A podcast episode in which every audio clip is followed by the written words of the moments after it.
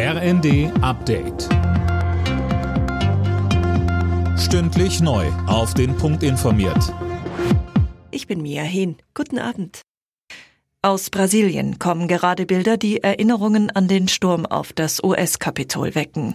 Anhänger des abgewählten rechten Präsidenten Bolsonaro haben den Kongress in der Hauptstadt Brasilia gestürmt. Anne Brauer. Ja, und nicht nur das Kongressgebäude, sondern offenbar auch den Präsidentenpalast und den obersten Gerichtshof. Auf Bildern, die durch die sozialen Netzwerke kursieren, ist zu sehen, wie dort Menschen Massen unterwegs sind und Fensterscheiben zerschlagen und die Einrichtung demolieren.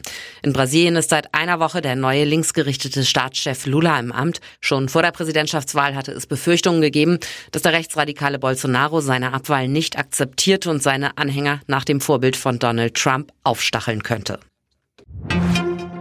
Im Zusammenhang mit dem Antiterroreinsatz in Castrop-Rauxel hat die Düsseldorfer Generalstaatsanwaltschaft jetzt Haftbefehl gegen die beiden festgenommenen Männer beantragt.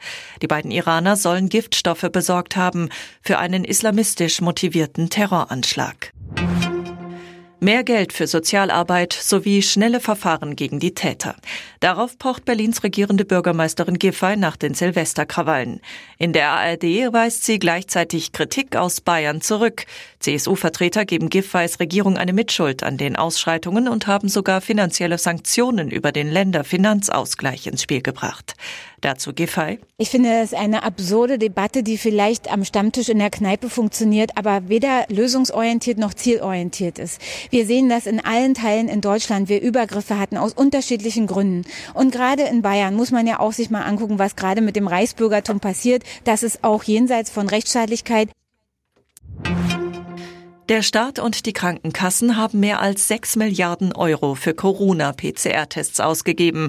Möglicherweise viel mehr als erforderlich. Die Süddeutsche berichtet über fragwürdige Preiskalkulationen von Ärztevertretern und dadurch eine mögliche Milliardenverschwendung. Alle Nachrichten auf rnd.de